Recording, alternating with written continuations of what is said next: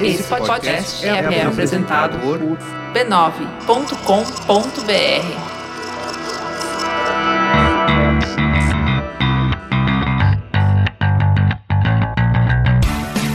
Olá, eu sou Alexandre Maron. Eu sou a Leila Germano. E esse é o Zing, um podcast com conversas profundas sobre assuntos aparentemente banais. Oh, Bem-vindos, queridos ouvintes. A gente pulou uma semana. Pulou. Semana Sinto passada muito. foi bem enrolada. Peço desculpas pelo furo. Também, peço perdão pelo vacilo. Mas estamos de volta. Estamos de volta. A gente vai tentando manter a periodicidade na Sim. medida do possível. Sim. De qualquer maneira, voltamos, isso é o que importa. E eu queria sair um pouquinho do ritmo, aquele ritmo ali de um tema genérico, de sempre. E já que eu tenho aqui uma Snapchatter apaixonada, Sou eu? então sou eu. uma Então tá pessoa que gosta de Snapchat mesmo, Ah, né? pra caramba. E eu curto bastante, eu, eu posto pouco, consumo bastante. Consumo de todos os tipos, assim, eu fico vendo vários Snapchatters e fico olhando também a parte das historinhas lá, das, das revistinhas diárias que eles fazem, que são muito legais e tal. Sensacional. Acompanhar a vida dos outros. É, assim, bom, eu como entusiasta desses assuntos, eu queria parar um, um dia pra falar de Snapchat. Acho fascinante. Acho que é um aplicativo que tem uma história fascinante. É um aplicativo que criou uma narrativa dele por si só, criou uma linguagem por si só. Tipo, poucas vezes a gente viu, nos últimos anos, na última década mesmo, alguma coisa ser tão. fazer algo como o Snapchat fez, né? Criar linguagem, E é bem específico. Eu tenho uma amiga que ela hesitou. Ela não hesitou, ela foi muito. Ela foi reativa ao Snapchat. No começo, inclusive, ela fez drops de vídeo no Instagram pra dizer o quanto que ela odiava o Snap.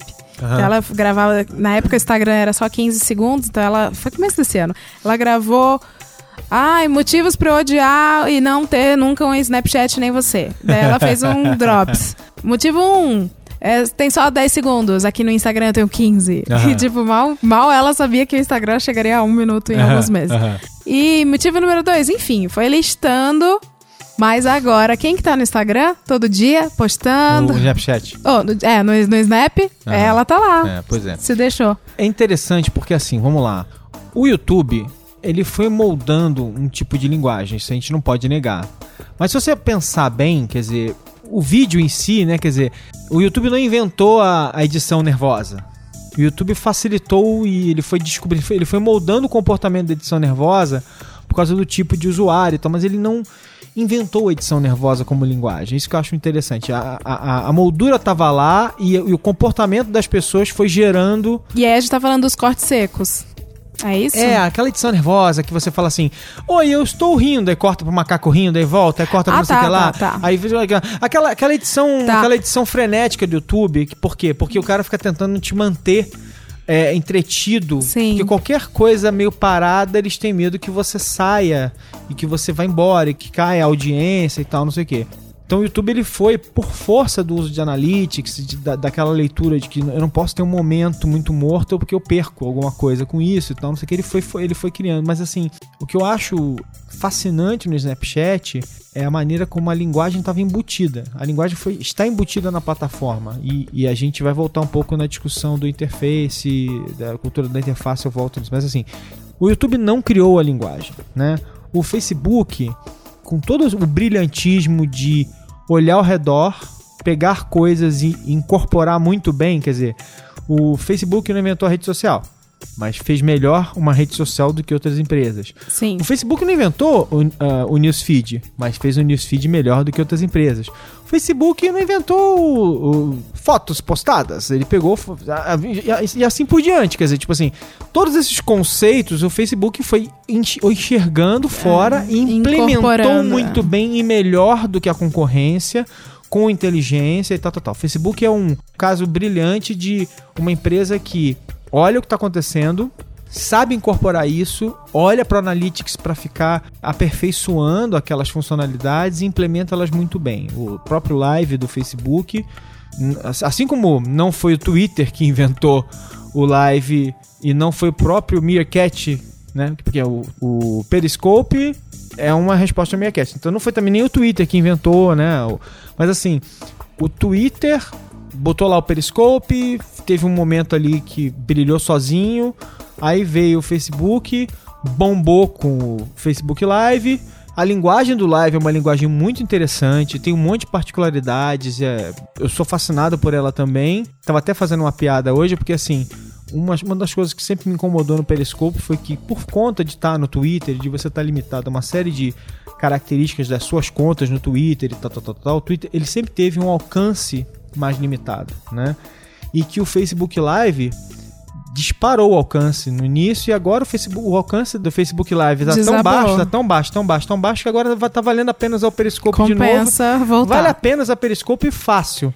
Eu tava vendo hoje é, uma transmissão no Periscope que tava dando muito mais do que a transmissão de algumas marcas dentro do Facebook Live.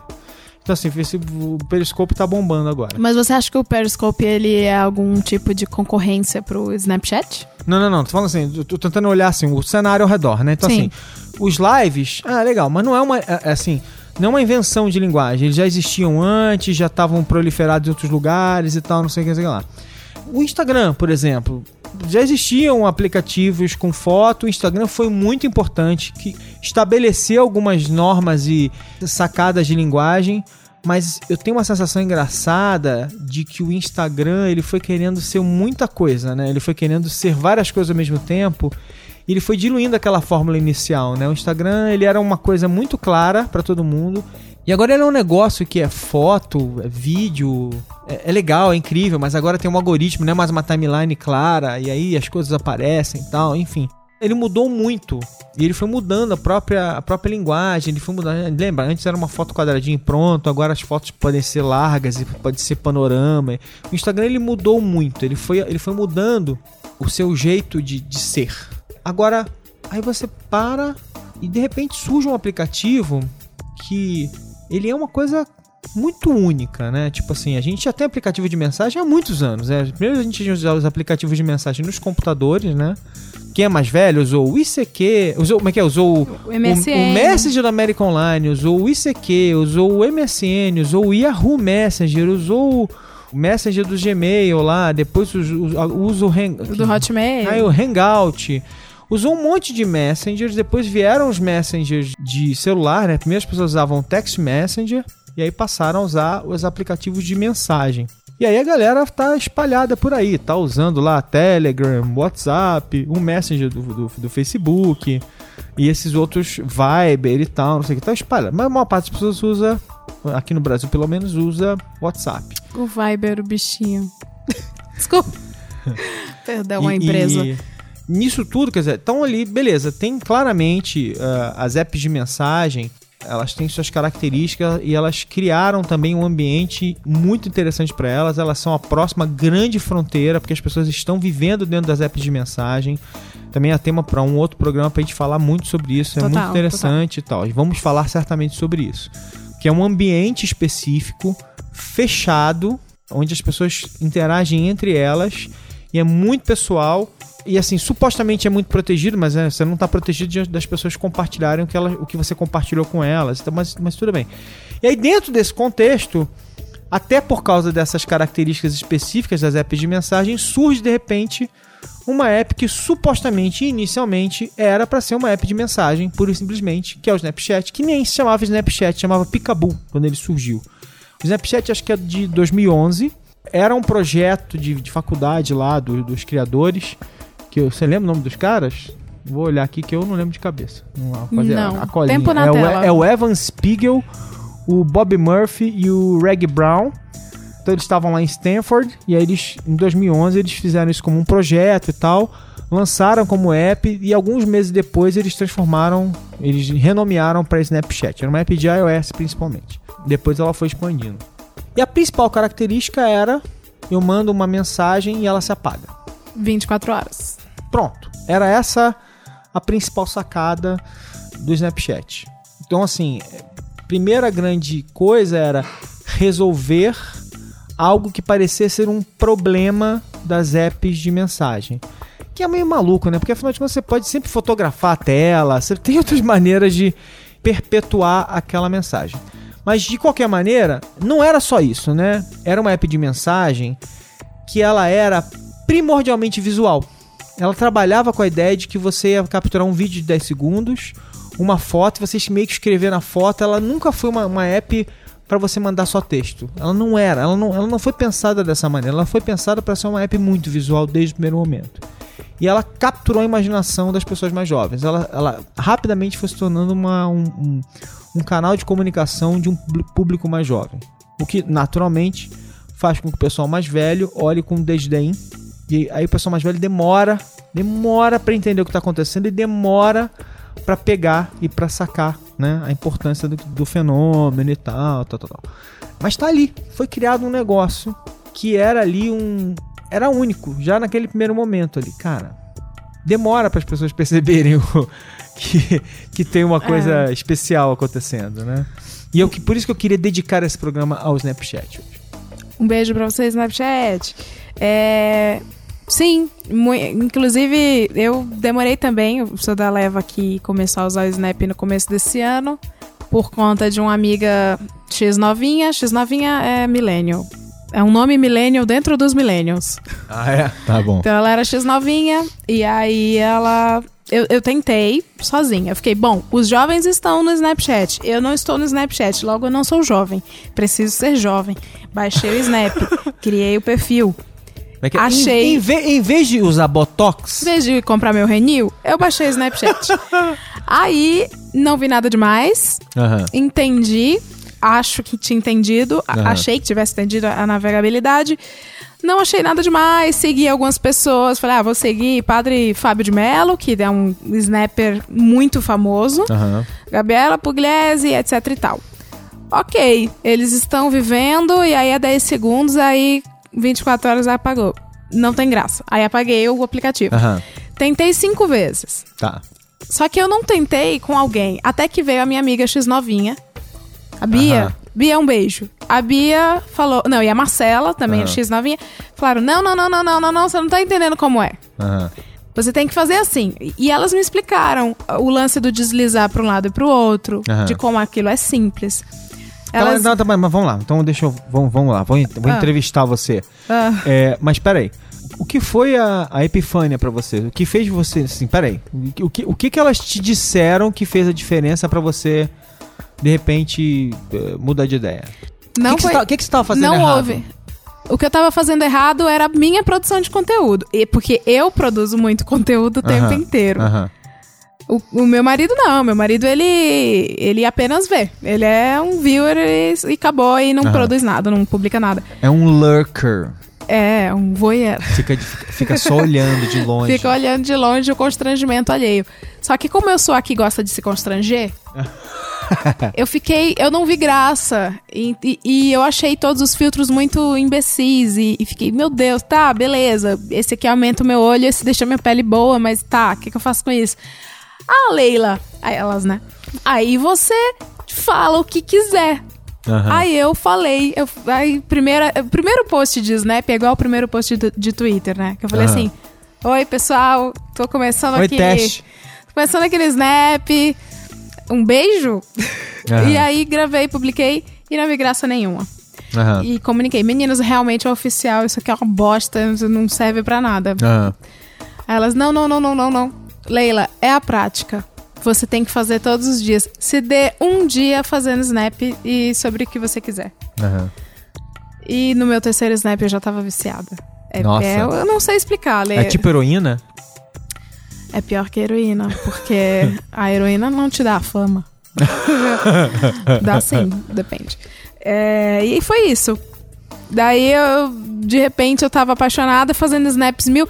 E o bizarro, como produtora de conteúdo informal que sou nas minhas redes, eu me vi com uma grande oportunidade na mão de criar sessões do que eu postava. Então, uhum. hoje, é, o meu Snap é muito pequeno, tenho 200 e algumas pessoas, assim. Uhum. Mas toda sexta eu faço top 5 top five da semana, eu dublo cinco músicas. Aham. Uhum. Tem vez que eu, eu faço receita, então eu, cada 10 segundos eu, coloco, eu falo sobre um ingrediente, depois eu passo eu preparando, depois passo a foto da receita pronta. Descobri como faz transição, né? Tipo assim, gente, plantão, atenção, urgente. Aí eu ponho a tela preta, ponho um ao vivo, uma coisa assim. Aham. Você começa a descobrir, como você falou, a estética do que a gente vai produzir de conteúdo, de como a gente edita o que a gente posta, sempre teve na gente. Mas o Snap, ele dá infinitas possibilidades de criar. Tá, então vamos, vamos dar um passo pra trás aqui. Porque pra mim é muito interessante o seguinte, tipo, eu, eu acabo tendo uma, uma abordagem bem curiosa sobre esse tipo de coisa. E, e isso aconteceu com qualquer coisa com que eu tive contato nos últimos, sei lá, 20 anos, né? Como jornalista, a abordagem não é melhor nem pior, mas a abordagem ela, é, ela tem uma curiosidade, assim, tipo de pega, sabe aquela coisa assim, tipo, quando você dá um negócio pra um macaquinho, ele pega assim, morde, sacode. É, é isso. Então é isso, comigo é- eu sou assim. É, é, qualquer coisa que eu pego, e aí foi assim com website nos anos 90, quando eu comecei a fazer website, depois com blog, quando eu comecei a fazer blog, e aí fiz uma porrada de blog, parei, comecei, fui de novo e tal. Depois rede social, com né, aquela coisa de criar grupo, criar fórum, criar aquilo tal, e, e a, criar página, comunidade, não sei o que. Aí vem Twitter, Facebook, criar grupo, não sei o que, Twitter, você vai. As brincadeiras de. No Twitter, lá no início, a gente ficava brincando assim, cara, como é que funciona? Como é que você faz pra conseguir seguidores no Twitter e tal? E é fácil conseguir seguidor artificialmente? É, a gente fica fazendo prova de conceito, né? Tipo, as pessoas estão falando de seguidores. E como é que faz? Se eu, se eu seguir, quantas pessoas me seguem? A gente ficava fazendo. Então, assim, é, a minha abordagem ela é naturalmente experimental. Eu, por conta disso, acaba que eu. Às vezes eu entro em 17 lugares e produzo pouco neles, porque eu escolho um lugar onde eu produzo especialmente e não fico produzindo em todos os lugares. Então, assim, e eu acabo consumindo muito e não produzo especificamente lá, até porque eu trabalho com isso todo dia, né? Uhum. Então eu sou muito, tenho muito mais um olhar de pesquisar, digamos assim, do que às vezes de ficar o tempo todo produzindo para tudo. Então, YouTube para mim sempre foi assim também. Eu tenho lá um canalzinho que eu fiz muita coisa que tá muito privada, tem muita coisa privada ali, fechada. Twitter é a mesma coisa, YouTube é a mesma coisa, Facebook. Aí também tem a produção pessoal, né? Que o Facebook é, uma- uma- é um caso específico que você produz porque você tá postando todo dia, trocando coisa com a sua família, com seus amigos e tal, não sei o quê. É, como é que é? LinkedIn, Medium. Então você vai é, entrando em contato com cada um desses e tentando entender o que, que eles significam, qual a importância deles, para que, que eles servem, pra, como eles se encaixam na vida das pessoas, por que, que eles podem servir para cada pessoa. E eu, no meu caso, é, no meu trabalho especificamente, tá, sei lá, será que as marcas com as quais eu trabalho poderiam é, interagir com isso aqui? Pinterest serve para quem? Para quem não serve? Instagram? Pô, Instagram serve para quem? Pessoal, marca, que marca, tal, e assim por diante. Então, é- a minha abordagem é naturalmente muito mais experimental e eu fico lá, tipo, sacudindo, mordendo e vendo para que serve. Então, para mim, a minha abordagem com o Snapchat desde o início, e isso é uma coisa muito engraçada, porque, por exemplo, uma das críticas, e eu lembro muito tempo atrás, já tinha, por exemplo, a velha discussão do vídeo vertical, que eu fui desde o início zoado, sacaneado, porque eu falo assim, eu não vejo problema nenhum em vídeo vertical. Porque eu falava assim, gente, a linguagem ela evolui, né? A gente viveu durante décadas, tela de cinema e tela de televisão são horizontais. A gente viveu em torno dessas duas telas principalmente. Elas são assim, então assim, pra gente vídeo é horizontal e acabou. Só que agora a gente tem uma outra tela que sobrepõe todas essas outras telas e que ela é primordialmente vertical. A câmera, ela tá virada pra gente nos smartphones. Nós somos verticais. É. E aí era engraçado porque alguém falou assim: dane-se, mas vira o telefone. Cara, você não impõe nada pras pessoas. Você olha como elas, como elas funcionam. E assim, se elas estão filmando na vertical e assistindo na vertical, pode acreditar que essa briga você vai perder. É. E é muito engraçado isso. Eu tava hoje vendo ah, um ah, algum vídeo que eu não lembro qual era sobre algum vídeo lá sobre os premiados de, de- lá de Cannes, dos Leões de Cannes lá e tal. E aí tinha até um vídeo que eu não lembro agora de quem foi, que voltava nesse vídeo de alguns anos atrás sobre o vídeo vertical e vídeo horizontal, que eram os bonequinhos falando: "Não, não use vídeo horizontal, não sei o que, sei lá". O cara cortava o vídeo no meio e falava assim: "Não, mas não é assim". O vídeo vertical também é importante, e aí começava a falar sobre isso. E é muito engraçado isso, tipo, a linguagem vai se impondo. E é muito engraçado que talvez uma das características interessantes do, do Snapchat é, desde o primeiro momento, abraçar o vídeo vertical. Não é um vídeo quadrado, é um vídeo vertical. É um vídeo que. Porque o vídeo quadrado ele, ele tem uma malandragem, né? O quadradinho ele tá meio que assim, tipo, ficando no meio do caminho, né? Quando você é quadradinho, você não é nem vertical nem horizontal, você é quadrado. O PMDB do- dos formatos. Qualquer lugar que você virar, ele tá na mesma situação. O Snapchat não, ele falou assim: eu sou vertical. Ele assumiu essa, essa característica. Não, e não só é vertical, como também é full. Que é uma coisa que enche os olhos e conquista as pessoas. Elas se veem para além do, da moldura. É. Então, assim, olhando pro Snapchat, eu, eu comecei a ficar fascinado com uma série de características que eu vi as pessoas reclamando. Mas, de novo, eu tenho esse olhar de macaco que morde o, o objeto para pesquisar. Então, por exemplo, quando eu peguei pela primeira vez o Snapchat algum tempo atrás, sei lá, três anos atrás, dois anos atrás, não sei quanto tempo faz agora, mas eu peguei pela primeira vez. Eu nunca fui de produzir, mas sempre fui de consumir. E a primeira característica que me chamou a atenção, né, foi uma coisa muito interessante que é o seguinte: eu abri o aplicativo e ele não me conduziu a lugar nenhum. Eu simplesmente abri aquele negócio e não tinha um tutorial me explicando que eu tinha. Venha por aqui, aperte esse botão, não sei o que, vá para a direita, vá para a esquerda, faça isso, faça assim. Não, o negócio era assim, se vira, velho. Isso é uma coisa que eu achei engraçado. E aí, uma, uma coisa que me chamou a atenção foi os vários amigos meus, meus contemporâneos, e eu tô com 40 e pouquinho agora, bem pouquinho. Pra- praticamente não parece 40, poderia dizer facilmente 30 e poucos. Por que não? Talvez 20, e pou- 20 e muitos. Não, não pode não. É, reclamando dessa característica. E aí eu falei assim, gente, uma das coisas que eu acho mais interessante é o seguinte: a gente é da geração que a gente se gabava de pegar um objeto, jogar o manual fora e destrinchar sozinho. Por que, que a gente tá achando estranho um software vir sem nada e as pessoas mexerem? Lembra que a gente abria, pegava o software e, e simplesmente ficava fuçando item por item e descobrindo como ele funcionava e abria os, os aparelhos eletrônicos e fuçava item por item e aprendia. É a, me- é a mesma coisa, as pessoas chegam, elas vão simplesmente sentindo, tocando, sabe? É uma interface de toque. Nada vai quebrar. Essa, essa... Ela, ela- as coisas. E, se você fizer uma coisa errada, você apaga. E se você mandar uma coisa errada, ela apaga em um dia. Apaguei um dia. Então, quando você falou do seu YouTube, que os vídeos são privados, me veio à mente uma, uma coisa que talvez tenha sido insight do Snapchat naquela época do TCC dos caras em Stanford. Eu já tive Fotolog, não sei se você já teve Fotolog, muita gente que Tive, tá claro que ouvindo eu teve tive. Fotolog. Mordi, sac- sacudi o Fotolog também. Também. E todo mundo que teve Fotolog, passou um tempo, teve vergonha daquela época do Fotolog. Assim como o ICQ, assim como o MSN, tudo que a gente já fez nesses canais todos. Assim como a gente hoje no Facebook debocha do Orkut. Aham. Aham. E o princípio do Snapchat de apagar. de- a, gente, a gente tem a necessidade de. Nós somos seres sociais, a gente Ah. tem necessidade de se comunicar e de postar a maioria das pessoas. O Snap dá pra gente esse poder de postar e de não se envergonhar. Aham. E quando alguém te printa, ele denuncia quem printou. Aham. Isso é sensacional. Então, é um, é, um, é um aplicativo, é uma ferramenta social atemporal.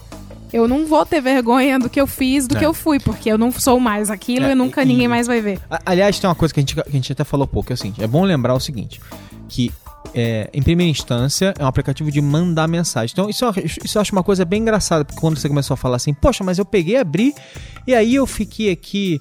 é, olha que engraçado, que a primeira coisa que te frustrou foi que você começou, você, a tua abordagem, e talvez de novo seja uma coisa de geração, porque você entrou, ninguém que você conhece provavelmente usava Snapchat, ou poucas vezes pessoas que você.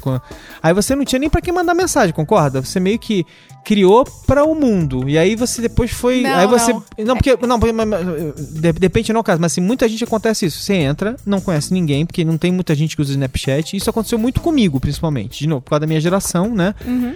E aí, o que acontece é o seguinte: aí você vai geralmente botar o quê? É, no meu caso, por exemplo, eu tenho, sei lá, algum- alguns seguidores no Twitter. Então eu botei meu Snap no Twitter, porque as pessoas começam a saber que eu tenho o Snapchat, elas começam a me seguir, aí eu começo a ter pelo menos um número de pessoas para que eu posso postar, né?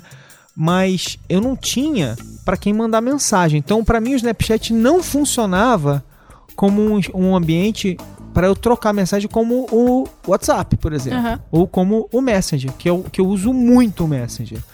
O WhatsApp eu uso bastante, mas o Messenger é o meu principal canal de comunicação. Meus amigos estão todos no Facebook Eu uso muito B9 lá, eu fico trocando mensagem com o pessoal do B9 o tempo todo, né? Então uma, uma das primeiras coisas que me aconteceu foi, cara, eu não tenho para quem mandar mensagem no Snapchat.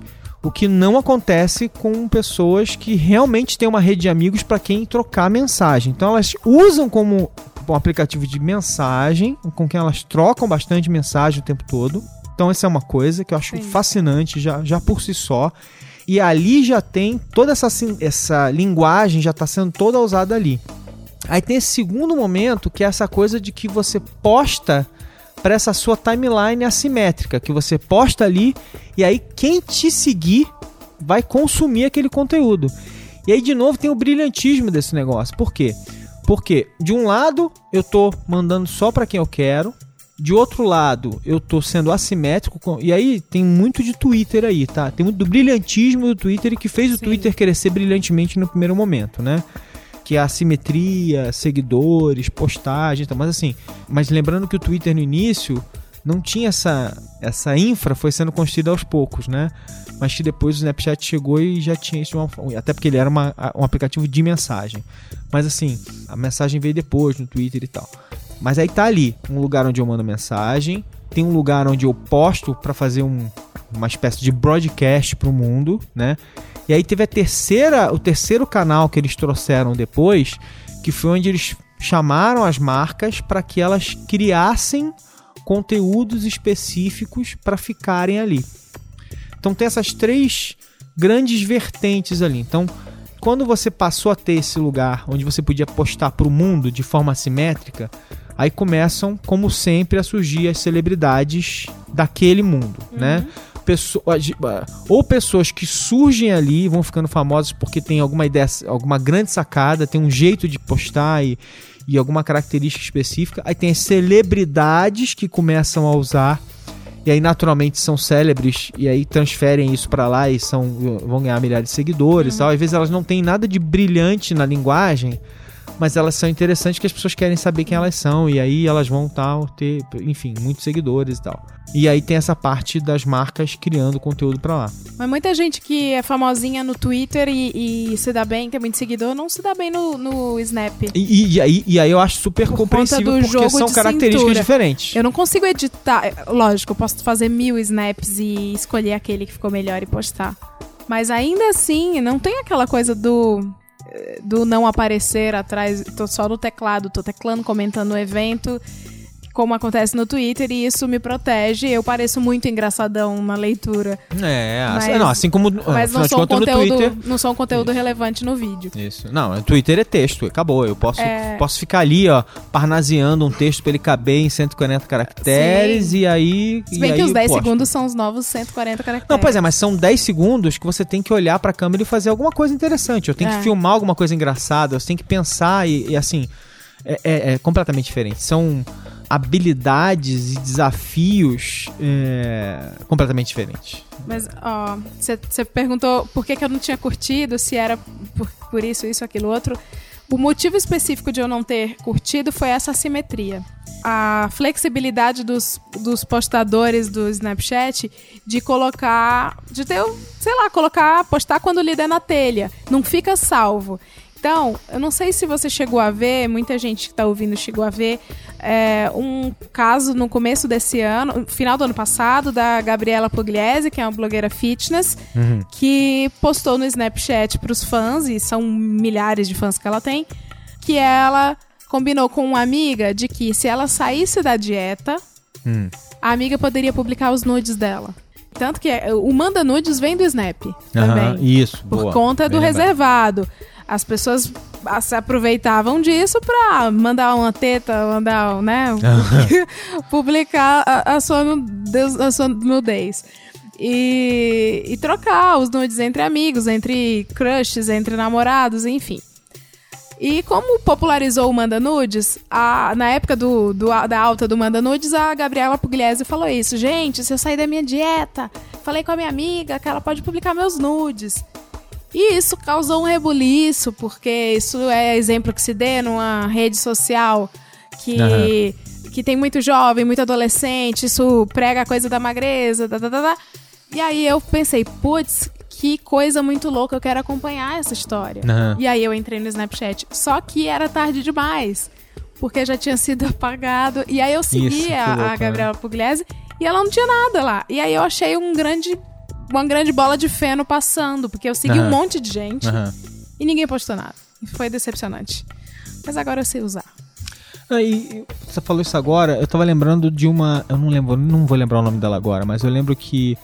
E acho que até foi quando eu fiz um episódio sobre a impermanência no passado com a Lu, que foi quando morreu uma Snapchatter famosa. Hum, E aí quando ela morreu, e aí eu fui procurar o canal dela, eu falei, ups, não tem nada. Porque eu- ela morreu, eu fui alguns dias depois e não tinha nada dela no Snapchat. Porque ela morreu. E aí ela não tava postando mais nada, e foi, sei lá, alguns dias depois da morte dela que eu fui procurar e não tinha nada. E eu fui. também faz muito sentido, É. porque perfis pós-mortem são muito estranhos. É, pois é. E aí eu fui, eu fui encontrar coisas sobre ela no YouTube. Porque ela também pegava coisas, assim como você pode fazer, né? Você pode salvar, Salvar. tudo que você fez no seu dia, ou frações do que você fez, ou, ou item por item. Ela salvava tudo que ela tinha gravado e algumas coisas ela subiu pro YouTube. Ou vídeos que ela fez originais pro YouTube e tal. Então tinha. A existência dela estava no YouTube, mas não necessariamente o que ela fez pro Snap estava no YouTube. Mas é, isso é uma coisa, uma coisa curiosa do Snapchat, que tem essa, essa coisa da impermanência. Então, para ouvir mais sobre impermanência, procure o nosso episódio 17 do Zing, vai lá ouvir. Então, eu já fiquei assim, cara, que coisa en- engraçada, né? Porque qualquer pessoa que seja famosa no Facebook, no Twitter, no qualquer outro no Instagram, você vai lá e tá lá, a obra da pessoa tá toda ali, o que o que ela foi, o que ela construiu, tá permanente ali. E tem essa toda de novo, ouça um episódio, tem toda essa discussão sobre a gente querer é, registrar as coisas e é, né, a gente saiu da história oral que se que se dissipava para uma história registrada e tal, não sei o quê. Então, o Snapchat tem essa característica. E aí a gente volta nisso que eu acho que também é uma das grandes fórmulas, uma das grandes. Eu tenho certeza absoluta que quando eles pensaram isso lá atrás, isso não estava claro para eles, até porque eles estão pensando numa, numa, num aplicativo de mensagem no primeiro Tava momento, querendo né? saber da nota, do TCC. Não estava no roadmap. Mas assim, acabou sendo uma das geniais sacadas que contou a favor do, do Snapchat, que é o seguinte. Será que você vai você falar do que tem eu tô que pensando? voltar. Não, você tem que voltar todo dia. Você tem que voltar ah, lá. sim. Você precisa ir lá. Porque se você não for lá hoje, amanhã acabou. Amanhã não tá mais lá. Perde a- o fio da meada a- da o história você da quer. pessoa. sobre a pessoa, so- ou então assim, tipo, porra, se eu tô querendo ver o conteúdo legal do, sei lá, do BuzzFeed lá, eu- eu- se eu não for hoje, amanhã é outro, e eu não vou ver as coisas legais que e assim, e aquele conteúdo das marcas de, de mídia é que tem coisa muito legal feita originalmente pro BuzzFeed, Sim. tem coisa muito legal. E assim, dá pena de, de perder, porque assim, você vai lá amanhã, não tem, é outro. Que é legal também. Mas assim, aí você perdeu de ontem, não tem edição de ontem. Não dá pra você chegar e ficar voltando e vendo de ontem, anteontem, anteontem, como qualquer outro lugar. Não. Você quer, você tem que ir lá todo dia. Então, essa característica que vem embutida desde lá de trás virou um atrativo pra você ir lá todo dia. Se você não for, você perde. Isso prende o, o espectador. E o produtor de conteúdo, ele se prende também pelos filtros. Todos os dias são filtros novos. Eles têm, tá impressionante como todo dia tem alguma novidade. Impressionante. Foi uma das coisas também que me atraiu pro Snapchat, porque eu vi as pessoas não se contentam em publicar elas com cabeça de abelha, com cabeça de cobra, com pele bonita, coroa de flor, só no Snap. Elas começaram a trazer isso pro abaixar a imagem, porque Aham. as pessoas em alguns filtros ficam muito bonitas, em outros elas ficam extremamente engraçadas, então Aham. elas começaram a baixar e publicar no Facebook e no Instagram. Aham. E a gente que tá só no Facebook e no Instagram fica querendo brincar também. É, pois é. exatamente. E aí, isso fideliza o produtor de conteúdo. É muito engraçado, é muito bom. E outra coisa, quer dizer, por exemplo, eu não postei esses dias, né? Então você vai lá no meu canal, tá vazio, né? Tipo, não tem nada, não dá pra enrolar. Não entendeu? dá. Tipo, não tem, não, tá, não tem bullshit, né? Tipo, você teve uns dias lá que você ficou sem postar, Aí tá, acabou, não tinha Leila. Não tinha lei. Né? Que eu vejo você quase todo dia. é, Enfim, aliás, essa semana eu não, eu, não, eu, não, eu não entrei. Teve alguns dias que eu não entrei, nem vi o quanto você postou essa semana. Mas é, quando eu vejo. mas que é motivo pelo qual a gente não fez Zing. É porque realmente eu tô muito enrolado, Eu pessoal. também. Ah, eu é, também. chegamos nesse ponto. Mas teve um dia lá que eu vi que você tava mega enrolada também, que nem, nem Snapchat estava conseguindo fazer. E aí a gente. Aí eu falei, qu- quando eu vi que você não tava nem fazendo Snapchat, eu vi que a coisa tava preta. Lembra? Você até falou depois, falou, cara, nem Snapchat eu fiz semana. Que, né, 10 segundos. nem Snap.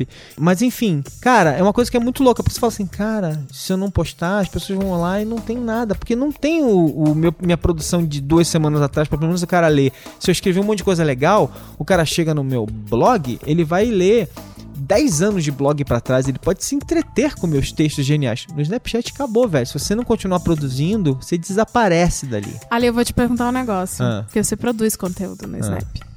Você tem um dilema dentro do seu coraçãozinho que é: devo produzir o conteúdo que tá aqui queimando dentro de mim? Olha que oportunidade maravilhosa aqui.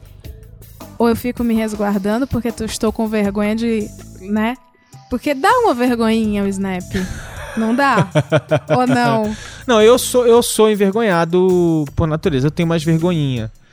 É... Mas você faz de boa, em público, Faço, na frente faço. dos outros. Não, eu faço, mas eu, eu, é, é, eu faço. Eu acho assim que naturalmente eu sou mais. é, acho que eu sou meio, meio caretinha mesmo, assim. Eu vou filmar meus bonequinhos ali na estante, um DVD, o Blu-ray legal do Star Trek que eu mostrei no outro dia. E aí tem uma coisa que é assim, é é uma forma de se você chegou no meu Snapchat, aí é uma decisão deliberada, que é o seguinte, você chegou no meu Snapchat, se você chegou meio caiu de paraquedas e não sabe quem eu sou, é bom você ver assim, tipo, as coisas que eu gosto. E você vai naturalmente é, filtrando e eventualmente até vai embora. Tipo assim, não, esse cara aqui gosta de ficção científica, gosta de, de seriado, gosta de, de livro, gosta. Eu vou falar, eu vou acabar meio que. Eventualmente vai ser sobre isso que eu vou acabar falando, vai ser sobre esse universo que, que as minhas postagens vão acontecer. Eu gosto de jornalismo, de mídia, de cinema, de, de, sabe, de cultura pop, não sei o que, e vai, ser, vai acabar sendo sobre isso. E vai ser, talvez seja pouco sobre a minha, sobre o que está acontecendo na minha vida e muito sobre as coisas que eu estou fazendo. Uma, uma coisa meio assim. Então eu acho que é natural, assim, vai acabar sendo, acaba sendo assim. Mas é, é o- é o jeito que eu sou. Eu sempre, assim como, sei lá, eu sempre bloguei dessa maneira. Ah, Eu acho que assim, por outro lado, eu acho que eu compartilho às vezes coisas pessoais que eu acho universais. Algum drama, algum, sei lá, algum drama da sua vida que você que seja universal, que eu acho que seja universal, sei lá, a perda de uma pessoa, fila de avião. ah, são coisas assim, exatamente, coisas que eu acho que são, que são universais. Que todo mundo passa por isso, que você pode se identificar com as pessoas. Então, assim, sei lá, quando eu perdi minha tia, que foi minha segunda mãe, eu acho um momento, um momento legal. Assim, todo mundo perde alguém. Então, acho, eu não, eu não vejo nada demais você, nesse momento, você abrir seu coração, mesmo sendo uma coisa pessoal. Todo mundo perde alguém. Você não tá abrindo um, um segredo da sua família. Você não tá fazendo nada demais. Você tá, você tá fazendo uma, uma, uma homenagem a uma pessoa que você gosta e tal, não sei o quê. Ou, Enfim, tem coisas que eu acho que são beleza você, você compartilhar da sua vida pessoal e tal, não sei. E então eu não me incomodo. Tem coisas que eu acho universais. Mas, de novo, sou eu. Eu, eu não tenho. Eu não, tenho- não sou muito de ficar julgando os outros pelo que, pelo que eles compartilham, não. Mas eu tenho umas vergonhinhas, assim, tipo, do que, do que Eu tenho compartilhar. vergonha. Eu tenho vergonhinha, assim. Porque eu gosto de fazer snap não é pra perder. Eu gosto de fazer um snap assim, eu estou falando com alguém, sabe? Aham. Eu não vou ficar. Oi, gente, tudo bem, beleza? Eu não falo assim, não sou assim, não sou isso. Então, eu, já, eu lá no emprego novo, tô no emprego novo, gente. É muito chique lá. Então eu entro em lugares e faço snap escondido. isso, é- isso é meio doente, né? não, isso acho é, que é pior normal. do que fazer em público. Acho que é normal, acho que é normal. Enfim. Mas enfim, eu tava, eu tava fazendo, por exemplo, eu tava fazendo massa no outro dia. A gente fez a primeira vez que a gente fez massa Ah, caseira. eu vi! Aí a gente ficou eu, eu e a minha namorada fazendo a massa, aí, é, assim, é, aí foi engraçado porque teve, teve alguma coisa que a gente ia fazer E que aí eu ia filmar, eu falei assim, não, mas aí vai parecer que eu fiz isso, não, não fui eu que fiz tal coisa. Porque, não, me parece que eu tô dando uma de Masterchef, sabe? Não, eu tô aqui ajudando a fazer a massa. As coisas que eu fiz, Não, eu não filmava. parece que tá dando. É um medo, não é? Não, É, não porque- parece. Não, mas é porque assim, porque eu acho que assim, sei lá, tem coisas que parece que você tá tirando onda além da conta. Então, assim, Uhum. eu não gosto de tirar onda. Tem coisa que você tá fazendo, é legal, compartilhando. Olha que legal, gente, fazer, fazer massa. Fazer massa é legal, é divertido. Uhum. E assim, pessoas com grana, sem grana, eventualmente podem fazer isso. Não é uma coisa tão assim absurda. Fazer massa com equipamentos de aço inoxidável milionários é uma outra discussão. Mas fazer massa é uma coisa que muitas pessoas com menos dinheiro. Minha tia fazia massa. Minha tia não era rica, minha tia era, era uma pessoa muito humilde. Uma das minhas lembranças mais legais da infância era minha tia fazendo, fazendo a massa do nhoque no apartamento dela em Olaria, lá no Rio de Janeiro. Eu indo pra lá quando era pequeno. Ela fazendo a massa do nhoque, jogando a farinha no mármore da pia, fazendo a massa, que ela fazia massa com bastante batata e tal, não sei o quê. E ela cortava a massa. E como a massa tinha bastante batata, a massa era muito saborosa. Ela tinha um sabor maravilhoso. Então eu gostava de comer a- as bolinhas do nhoque ainda cruas. E eu ficava entrando na cozinha roubando as bolinhas do nhoque. E aí ela brigava comigo e quando eu comia o nhoque correndo, ela dava um tapa e ria. E essa, lem- essa lembrança é fortíssima. E a minha tia era super humilde. E ela fazia as massas caseiras dela. Então acho que tem coisas que eu acho super. E ma- O que eu não gosto é quando as pessoas fazem coisas assim, tipo, totalmente. é, sabe, tipo, olha eu sou bilionário, incrível, Ah, fodex, não sei o que Reis do camarote. É, do isso. Snap. Ah, assim, mas de novo, de novo, eu, eu não eu não curto e eu não é, não não gosto de fazer. Aí assim, mas é engraçado porque por outro lado tem a coisa assim tipo é, tem, tem, tem, uh, vários amigos meus que estão agora na San Diego Comic Con. E aí, uh, e aí de vez em quando eu vejo eles compartilhando e alguém falando assim, ai que ridículo. Gente, peraí, a gente. Os caras são jornalistas, cobrem cultura pop, eu- eles estão compartilhando uma experiência bem legal, assim, é completamente diferente. Isso- não é. Não é, é tiração de onda, é um compartilhamento de uma coisa legal, é completamente Sim. diferente. E Não você é vê tipo, que. não Pra... é tipo, eu estou na piscina do não sei o que lá, é, que- com bordas de ouro. Não. Eu postei que eu tava na piscina na minha lua de mel. Não, mas é porque não. eu postei por motivos de no Ceará tá 32 graus e aqui tava menos. mas tava mas- 4. Está na, mas assim, estar na piscina, está na piscina, não é estar na. Na piscina em Dubai. É, aqui também. Que eu, eu, acho que eu, postaria, também. também. acho que eu postaria também. Enfim. Mas, ó, tudo, Ale- tudo tem seu, tudo tem sua hora e seu lugar. Pra você postar no Snap, tirar uma onda e mostrar que é feliz, não precisa sempre precisa só ser, mostrar isso. o prato gourmet do restaurante mais caro Isso, do isso. país mais caro. Enfim, enfim. Não Tem tem, um uma regra perfil- perfeita pra essas coisas. Não, né? tem um perfil que Tem eu coisa acho. que soa imediatamente como um escroto, tem coisa que soa como Não. uma coisa assim, cara, que coisa legal que tá acontecendo. É, Tem um perfil no Snap que chama Antonícios. Antônio Vinícius. Ah. Juntou Antonícios. É um garoto muito humilde. Ah, Que agora ele é tipo o rei do Snap. Porque ele, ele fez mau sucesso, ele foi compartilhado por milhares de brasileiros no Face. aham. porque printaram ele. Ele posta as coisas dele ajudando a mãe. Aham. E ele tá sempre muito feliz. Então Ah. isso fez um sucesso muito grande. Ele, ele posta foto sorrindo com um pincel na mão. Aí, deixei a argamassa pronta. Agora vamos começar. e aí ele pinta o portão. Hoje foi dia de pintar o portão, varrer a calçada. É, que dia bonito. Aham. E daí ele tá fazendo sucesso, porque as pessoas estão admirando agora um outro tipo de lifestyle feliz. Aham, é, pois é. Eu tô vendo aqui que a gente já tá bastante tempo falando. Eu, assim, eu acho que eu queria amarrar a ideia de que assim, o, que, o Snapchat ele é um produto, é, ele é uma app, e ele tem uma linguagem única. Então, assim, muitas pessoas ficam meio perdidas porque elas entram no Snapchat e falam assim, cara, o que, que é isso? Por quê? Porque ele não é um vídeo normal, não é, um- não é só um vídeo.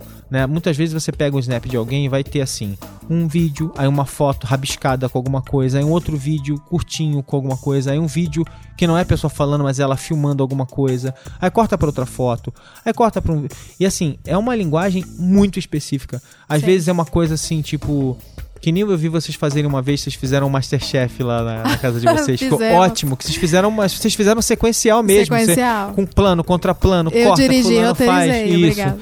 Então, assim, tipo, às vezes as pessoas fazem isso com, com, uma sequência. Mas o que eu acho, assim, fascinante é a maneira como você edita aquilo. Tem uma edição, né? Porque você Tem. filma as cenas na sequência e você tem que pensar cada plano. Esse aqui vem depois daquele, que vem depois daquele, vem depois daquele. Por outro lado, tem uma coisa muito louca, porque no dia seguinte, as pessoas que foram vendo na, na, na hora errada, elas não conseguem ver a história toda, elas veem a história pela metade. A história vai Perde, é desaparecendo, verdade, né? verdade. Ela vai aos poucos desvanecendo. E você vê, você vê o, a- o, tempo, da- o tempo do seu snap se esvaindo, né? Ele tem, uma, ele tem aquela bolinha que vai esvaindo o tempo do seu snap. Então, é. Primeira coisa que você tem que entender, e assim, de repente você tá ouvindo isso, eu falo assim, tá bom, agora eu vou lá dar uma olhada no Snap, vou baixar e vou tentar entender o que é. Então é legal você ir no. eh, dar uma busca no Google primeiro, descobrir alguns snappers por aí, procura uns Snapchatters para você para você ir atrás. Então busca aí os melhores Snapchatters e tal, não sei o que, para que você entre no Snap e já vai meio que procurando algumas contas legais. Vai já já arrasta pro lado eh, direito da tela para você descobrir os canais das marcas. Tem um monte de conteúdo legal ali. Mesmo que você não vá direto nos snaps, tem um monte de conteúdo legal. São tipo umas mini revistinhas digitais com um monte de conteúdo divertido da Vice, é, Testmade, do, do, do BuzzFeed, do Tastemade, é, People. da CNN, MTV. da People, da MTV, um monte de coisa legal. Quando você for encontrar o conteúdo dos, dos Snapchatters, vai ter muito essa coisa de, de coisas meio inesperadas que você não está acostumado, porque não é um vídeo clássico que é todo assim, tem um minuto, dois minutos, três minutos, que a coisa vai totalmente montadinha. Não é, ele é todo fragmentado. E é uma coisa nova que você vai descobrir. E é uma coisa que o Snapchat criou, assim. Que os Snapchatters foram criando. É uma linguagem nova. E ela vai ficar cada vez mais comum. Então é legal você descobrir isso. E a, e a terceira parte que eu estimulo é snapeie, snapeie, sabe? Experimente fazer isso. Sim. Procure alguém para você mandar mensagem se você não quer ficar se expondo publicamente. Agora, eventualmente se expõe um pouco também. É, até porque, na verdade, só vai ver quem te seguir, né? Sim. Se antigamente é, todo artista tinha que ir onde o povo tava, agora no Snap as pessoas vão atrás de conteúdos que fazem ela ter alguma identificação, algum, É. alguma emoção. Então, tem marca que tá. O Snapchat do Itaú é muito louco, é, É. muito legal e é, É. um banco. É, pois é. E outra coisa, né? Assim como você corta o cabelo, cresce de novo, você corta a unha, cresce de novo. Cara, se você fizer um snap meio, meio bobo, em 24 horas ele desapareceu. Ou, ou, Ou pior, apaga. ou você apaga Ou apaga. Ele desaparece. É easy. imediatamente. Ou dá certo ou dá certo no Isso. Snapchat. Então, enfim, meu recado é experimentem. Eu acho que assim, não é uma onda boba, é um negócio realmente interessante, realmente é uma nova paleta de ferramentas criativas que realmente traz novas ideias para mesa. E assim, eu sou chato. Se eu realmente resolvi que, cara, tinha que fazer um programa só sobre isso, porque a gente negligenciou isso um pouco, porque eu fico, eu fico, eu realmente eu evito pegar e fazer um, pegar uma coisa e falar só sobre ela. Eu, eu gosto de falar sobre temas mais abertos, mas eu falei assim, cara, vamos falar sobre Snapchat, cara, e, e o motivo disso, que a gente falou, falou, falou, eu não falei do motivo disso, que matou a, a questão foi o seguinte, quem me segue no Facebook viu nessa semana, eu postei uma história que foi o seguinte, um jornalista lá na Índia estava cobrindo a história de mulheres que estavam sofrendo violência dos maridos e tal, muita violência contra a mulher na Índia e elas estavam com medo de falar. E aí o que, que ele fez? Para que elas se se sentissem à vontade para falar, ele pegou o telefone, pegou o Snapchat, virou a câmera para ela, né? E aí ela escolheu um filtro que cobria esses filtros com as máscaras que cobria o rosto dela. E aí ela apertava o botão e ela, e ela ia dando pequenos depoimentos de 10 segundos sobre o que tipo de violência ela sofria com o marido. Então ela controlava a experiência, ela é, se via protegida pela máscara que o Snapchat estava provendo para ela, né? E ela foi aos poucos controlando aquilo tudo e conseguindo falar a história dela. E é claro que o que você vê, na verdade, é uma mulher com uma máscara de dragão que, quando ela às vezes abre a boca, sai um fogo. E é engraçado, é, é uma coisa meio, meio engraçada, até meio bizarra. Mas a importância de, um, de, de você usar uma ferramenta tão simples para dar para uma pessoa o poder de se, de se proteger e falar, né, de falar de uma forma totalmente natural e segura e controlar a experiência, eu acho muito poderoso, assim. Eu falei, cara, isso é muito interessante, assim. Claro que teve a criatividade do jornalista, né, pegar uma ferramenta como essa e usar ela de uma forma, de uma forma interessante, mas aí, assim, é uma ferramenta que tá ali. como é que é? A paleta de, de possibilidades criativas está na mão. E o cara foi lá e pimba, fez um negócio interessante. Então, quando eu vi esse vídeo, eu falei, cara, a gente tem que falar, a gente realmente precisa falar. Precisamos falar sobre o precisamos- Snapchat. E, a- e esse vai ser o título do nosso programa. Então, Uia. é isso, né? Eu acho que por hoje é só, né? Acho que, bom, se bem que tinha uma mensagem, que, gente- que tinha uma mensagenzinha que eu queria. que mandaram pra gente, só pra gente não terminar sem mensagem essa semana, que foi um e-mail fofo. Meio fofo, né, o, Leila? Foi enigmático. É, começou, você achou que você achou que ele ia, que ele ia pegar. Achei que ia destruir minha carreira, que, que mal começou. Ah, Mas foi um fofo. quer ler? Sim. Fabrício Ferreira, o homem enigmático. Olá, Alexandre Leila, tudo bem? Sou Fabrício Ferreira, aqui de Curitiba, e admito que estou para escrever essa mensagem já faz algum tempo. Ai, meu Deus, parece, né? Aham, parecia que ele ia acabar com todo né? mundo, né? Meu pai recebeu um boletim. Acompanho o Zing há bastante tempo e o mais legal pra mim é que apesar de todo o programa ter um tema, eu começo escutando, pensando em um assunto e à medida que o programa acontece, eu viajo nas discussões e sempre no final eu tenho vários insights sobre diversos assuntos, inclusive sobre o tema, vejam só. Conseguir amarrar tudo é uma arte, parabéns. Ó, começa a ficar legal.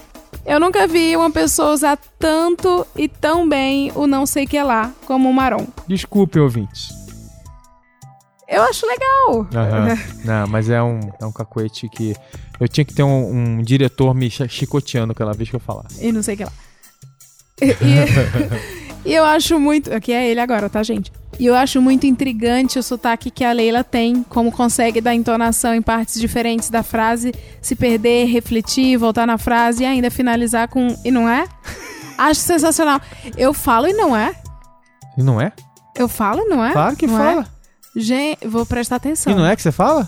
Não Olha, é. bola. Mas é, o sotaque tá híbrido mesmo. Aham. É isso. Eu só queria deixar um abraço e falar que gosto muito do programa. Sucesso sempre. Abraços, Fabrício Ferreira. Ah, obrigado, Fabrício. Muito obrigada, Fabris. Valeu mesmo. Aqui no, no episódio da semana passada, lá no, no, no SoundCloud, tá? O Rafael é, deixou um comentário na- no episódio, tá? E aí ele falou assim, ó. Olá, Rafael Lamour. Pô, olha que nome ótimo. É, Olá, Marô e Leila. Uma pena que a magia dos posters mudou e se perdeu. Não quero ser nostálgico, mas era bacana mesmo os posters clássicos gigantes nas paredes do cinema. Lembra da época do Matrix Reloaded? Pôster holográfico nos cinemas e todos queriam. Com o advento online, acho que uma das coisas mais legais da arte comercial, que a arte comercial tinha, era ter impresso por aí, poder pôr as mãos e moldurar, ter ali na parede ou no escritório pôster de cinema, games, artes, etc. Parece que é a mesma coisa que aconteceu com a fotografia, não acha? Tiramos bazilhões de fotos que se perdem como lágrimas digitais na chuva. Tá poético ele, hein? E na realidade, mal temos uma foto real na mesa. Sinto falta desse mundo analógico, onde havia coisas reais e concretas ao nosso redor. É, em vez de telas e mais telas, é, enfim, nos cercando, né? Coisa de velho? Haha, abraço. Aí eu fui lá e respondi pra ele assim: pô, o Rafael, obrigado e tal, mas temos posters nas ruas, realmente. Tem, tem, tem menos agora. Mas nunca foi tão fácil comprar um pôster de um filme pra ter em casa. Agora na internet a gente compra qualquer pôster praticamente. Um monte de lojas online e tal. também. Então, na verdade, hoje é mais fácil do que nunca você ter um pôster na sua casa. E aí ele respondeu: é verdade. Tem loja especializada e tal, não sei o quê. Mas é verdade que antigamente tinha uma cultura de. Até porque a- aqui em São Paulo, por exemplo, se perdeu, até porque não pode ficar tendo um monte de coisa na rua, né? Com, as- com a, com a lei de Com a cidade, cidade limpa, limpa. passou a ter menos coisa. Mas era uma coisa muito legal. Você chegava nos lugares e tinha pôster, e tá, tinha assim. É, tem menos hoje em dia, mas hoje em dia, por exemplo, a gente pode ter comprar pôsteres incríveis e ter em casa. Eu, eu tinha muito, me desfiz quando eu me mudei, porque eu mudei a decoração, acabei ficando com menos pôster de, de cinema na minha casa. Mas eu adoro pôster de cinema e, e tinha bastante. Enfim, acho que por hoje é só, né? Falamos bastante. Por hoje é tudo. É. A gente gastou quase uma hora pra falar de um negócio que acontece em 10 segundos, né? Que são os snaps. E se deixasse, a gente iria bem longe, viu? Então, queridos ouvintes, deem suas opiniões. Quero saber o que vocês acham de Snapchat. Vocês acham difícil, acham complicado, acham uma bobeira, não conseguem entender para que, que serve esse negócio? Acham genial? Vocês seguem algum snapper? Vocês não têm a menor vontade? Vocês pensam em usar, né? Só, né, gente? E Você pra já não segue a dizer- Leila? Primeiro, né, me segue aí, que já que não tá fazendo nada. Leila, underline, Germano. É. E pra não dizer que a gente não tá por dentro, a gente já sabe da existência da Tainara, tá bom? Bom, se vocês quiserem me seguir, o meu Snap é Alexandre Maron, tudo junto. É, Tudo é- junto. é que nem o meu, que nem o meu Twitter, Alexandre Maron. É facinho. Tem o Leila Germano também, que é meu, mas não funciona, tá? O meu é do então pra Under... quê? É que é da Pra época, da época pra que eu tentei saberem. e não, Ah, tá. não curti. Pra eles saberem é que não é esse. né? Leila Tá bom. Underline Germano. Tá bom, beleza. Então, galera, até o próximo episódio. Muito obrigado. né? Graças. Beijo, tchau. Tchau, tchau.